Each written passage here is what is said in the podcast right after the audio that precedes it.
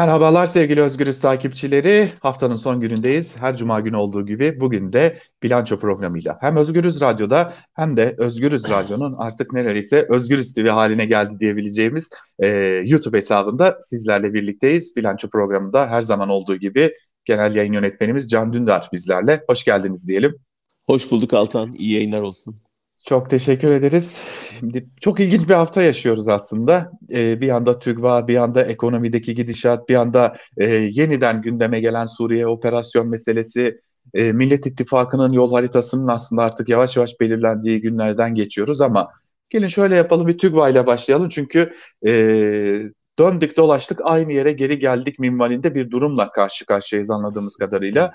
E, TÜGVA belgeleri e, yine TÜGVA Başkanı'nın belirttiğine göre merkezi bilgisayar sistemlerinden çekilmiş, kopyalanmış e, ve daha sonra da e, Metin Cihan'a gönderilmiş durumda. Metin Cihan da e, isteyen gazetecilere göndermiş durumda yine.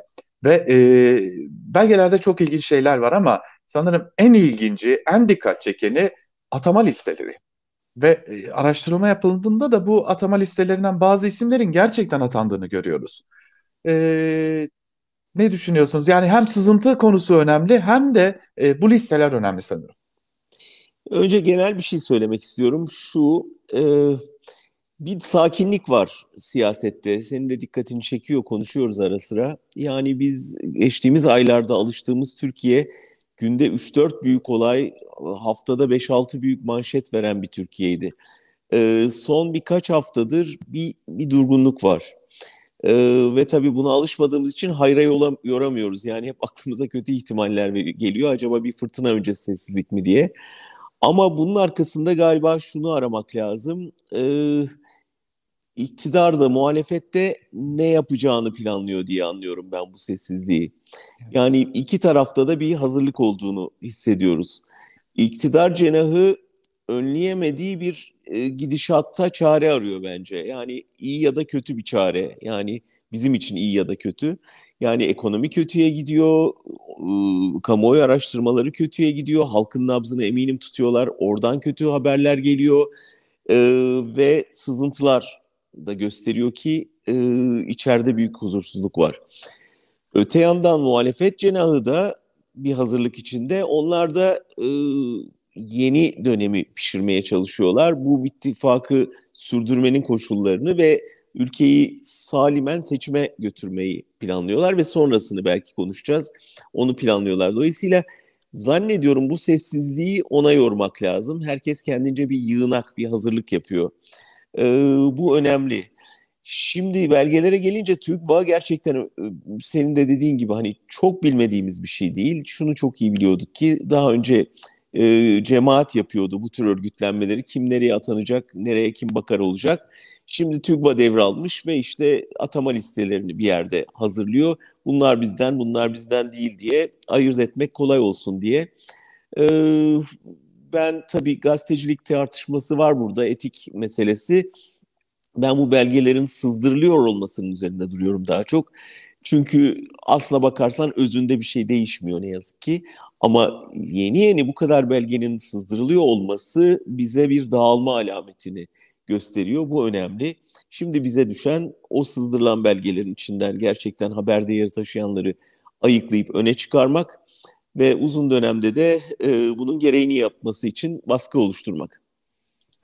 Evet bu e, önemli bir husus özellikle son belirttiğiniz bana kalırsa. E, şimdi buradan aslında şunu da söylemek istiyorum. E, daha doğrusu belirttiğiniz konuya gelmek istiyorum. Muhalefet gerçekten ciddi bir hazırlık içerisinde. Belki ilerleyen dakikalarda iktidarın da hazırlıklarına geleceğiz. Çünkü Reuters'ın da son günlerde Ankara'da konuşulan Suriye'ye yeni bir harekat ihtimaline dair bir haberi var. Onu da belki konuşuruz ama şimdi Muhalefet ciddi bir hazırlık içerisinde. Bugün Ankara Kulisi programında da belirttik. Onun üzerinde bir kısaca durmak gerekecek belki de.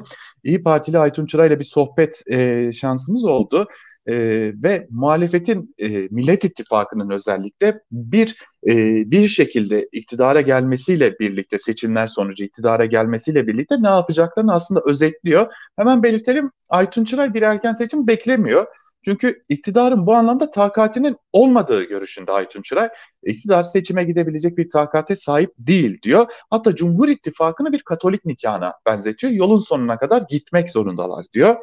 Peki bir seçim olursa ne olur e, sorusuna da biz iktidara gelirsek planımız belli. Önce bir anayasa yazım süreci gerçekleştirilecek. Kaldı ki e, zaten altı siyasi parti görüşüyor bu konuda. Anayasa yazım sürecini e, ilerletmek babında görüşmeleri devam ediyor.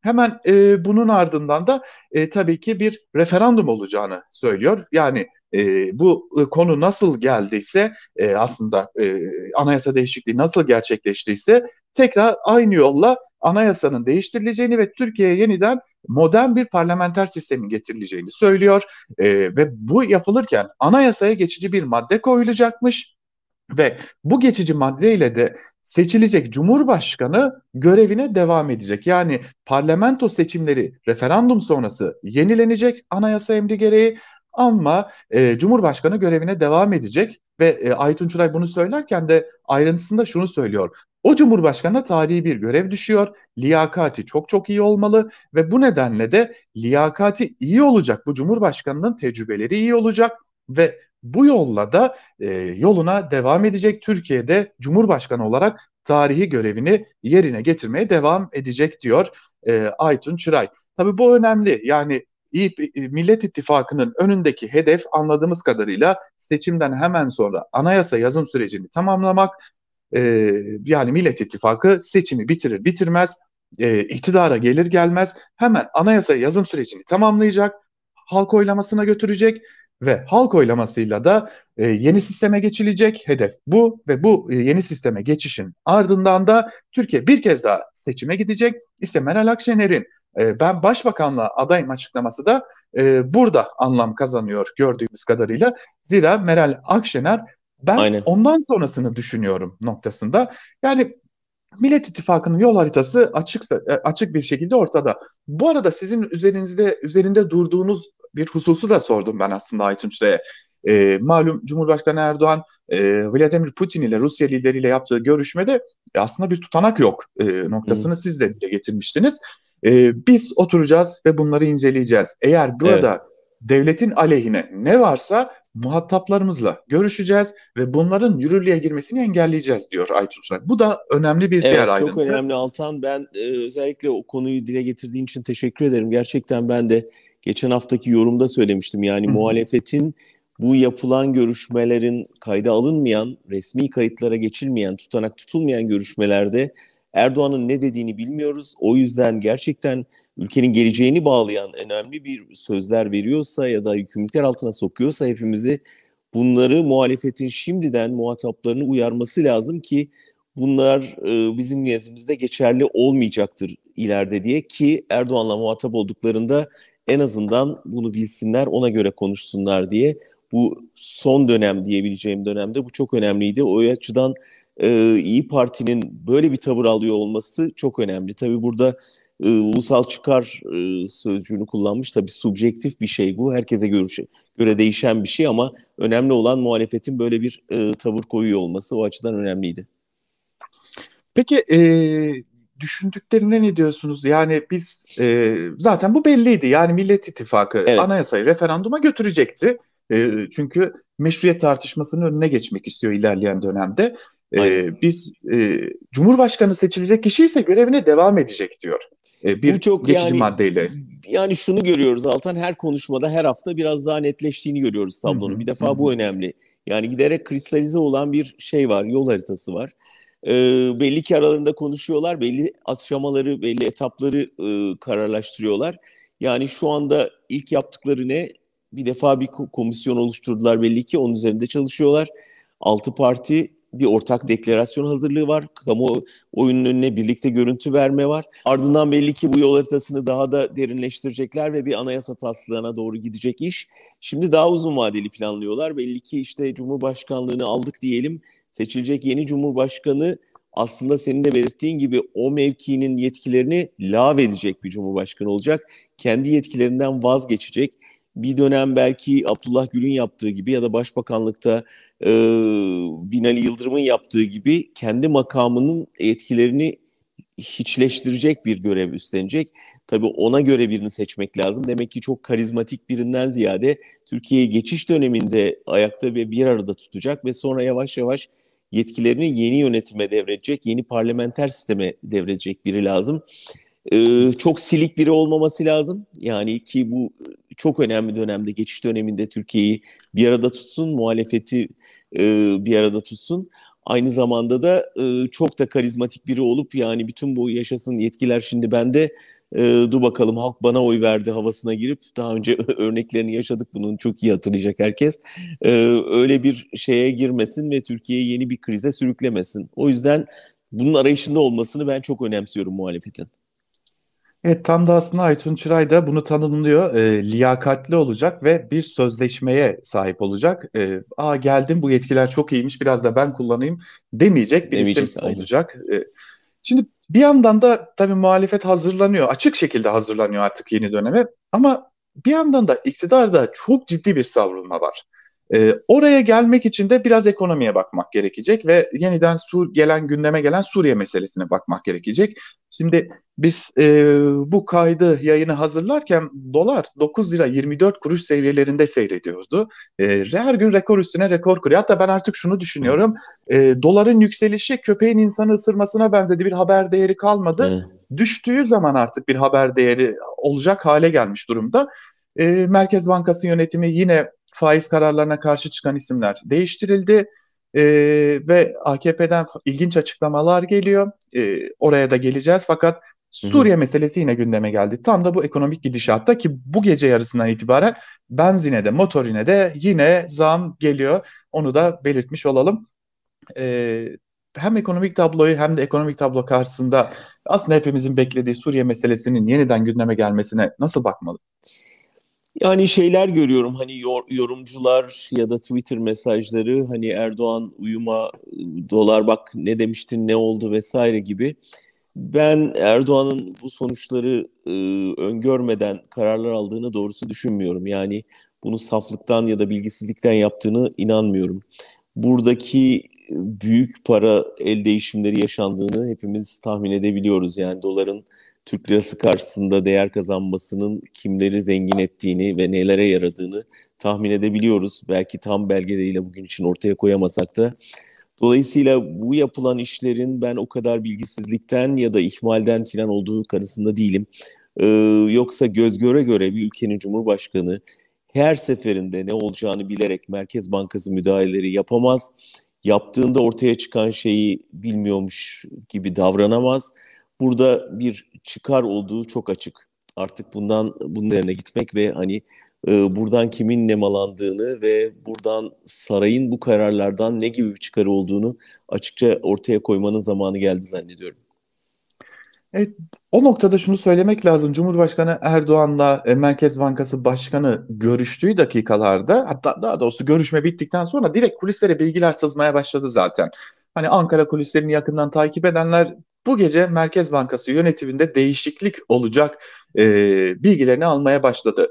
E, hal böyle olunca e, yüklü miktarda e, para sahibi olanların da buna karşı bir hamle yapmamış olmaları hiç evet. de mümkün görünmüyor açıkçası. Burada evet göstere göstere yapılan bir e, çıkar aktarımı, bir para aktarımı var, bir transfer var ve e, düşün ki hani bir çıkar birliği var. Siyasi otorite bir karar verdiği anda sen yarın oturduğun yerden e, bunu üçe katlıyorsun, servetini ikiye katlıyorsun. E, bunun biz koordinatlarını ortaya çıkarmak zorundayız. Dolayısıyla burada kararı veren siyasi otoritenin bundan mutlaka nemalandığını öngörmek ve tahmin etmek zorundayız. Ee, ve burada hakikaten bir onlar için kazan kazan durum var. Yani ben ka- karar vereyim, sen parayı topla e, ve o parayı paylaşalım. Yani bunun başka açıklamasını göremiyorum ben. Sürekli aynı hatayı yapıyor olmasının başka herhangi bir açıklaması olamaz. Peki o zaman bir de AKP'nin e, içine düştüğü bir durum var. Onu da göstermek istiyorum. İki ayrı açıklama, çok kısa açıklamalar. Biri zamlarla ilgili bir açıklama, biri de doğalgazla ilgili bir açıklama. E, yani AKP biz biliyoruz yani belli bir döneme kadar krizleri yönetebilen bir e, iktidar Hı. yapısına sahipti. Ama geldiğimiz durumda ilk açıklama evet. aynen şöyle göstermek istiyorum hemen. Muhalefet çok yükleniyor ya. Ben sade vatandaşıma bir şey demiyorum. Onların dertlerine derman olacak varsa yine biziz. Yine AK Parti. Geçen yıl Doğalgaz fiyatı 1.99'muş. Şu anda 2.33 olmuş Türkiye'de. Tamam gelebilir de mini mini gelmiş. Avrupa'ya bakıyorsunuz İngiltere'ye vesaireye Hollanda, İsveç'te 3 kat artmış fiyatlar. Zam yapılmıyor değil, yapılmak zorunda. Çünkü ithal ediyoruz sonuçta bunu. Belki biraz şey bir örnek olacak ama kaleciye top gelince biraz böyle yumuşatır ya göğsüyle. Hükümet aynen şu anda onu yapıyor. Sayın Cumhurbaşkanı bu ilk açıklama e, zamların mini mini geldiğini belirtiyor e, AKP'li bir isim Hüsniye Erdoğan. E, şimdi bir başka açıklamada Türkiye Büyük Millet Meclisi'nde e, yapılan bir konuşmadan AKP'li e, Özkan'ın konuşması kendisi de doğalgazla ilgili bir konuşma yapıyor. Ve e, o konuşmada da şunları dile getiriyor. Hemen onu da paylaşmış olalım hem sizlerle hem izleyicilerimizle. Yılda oluşmuş doğalgazın yine bu dönem içerisinde keşfedilerek milletimizin hizmetine sunulması. Millet Meclisi'nin genel kurulunda iktidar doğal gazı biz keşfettik dedi. Bu keşfetme nasıl doğal gazı keşfettiler? Bilim dünyası bunu merak edebilir. Açıklarlarsa çok seviniriz. Yani Evet bu açıklamada e, böyleydi. E, CHP Grup Başkan Vekili Engin Özkoç da iktidar doğalgazı nasıl keşfetti açıklarsa seviniriz demiş durumda. Şimdi iki videoyu da izledik e, ne dersiniz? Yani bu açıklamalar e, eski AKP'ye de e, cidden tartışma yaratacak açıklamalardı ama artık artıyor bu açıklamalar. Evet çünkü gol oldu aslında çok göğüste yumuşayacak gibi değil. O yüzden ne yapacaklarını bilmiyorlar ama yani şu olacak benim tahminim e, şey görüyorlar e, zamlar gibi iktidara destek de mini mini mini mini azalıyor yani. Ve her bu tür konuşmada biraz daha azaltıyorlar e, kendi oylarını, vatandaş nezdindeki güvenilirliklerini ve inandırıcılıklarını. O yüzden bunlar evet senin de söylediğin gibi biraz panik dönemi işaretleri, ne diyeceğini bilememek, e, nasıl açıklayacağını bilememek, yurttaşın tepkisini nasıl zayıflatacaklarını, nasıl e, baş edeceklerini bilememenin verdiği telaş çok net görünüyor. Evet tabii muhalefet de bu boşluğu dolduruyor. CHP Genel Başkanı Kemal Kılıçdaroğlu da e, yok öyle bir şey diyerek bir çıkış yaptı Twitter hesabından. Dolar rekor kırıyor motorin ve benzine. Yine zam geldi. E, bugün saat 15.30'daki e, bu video yayınlandığında zaten Kılıçdaroğlu bir görüşmeyi gerçekleştirmiş oldu.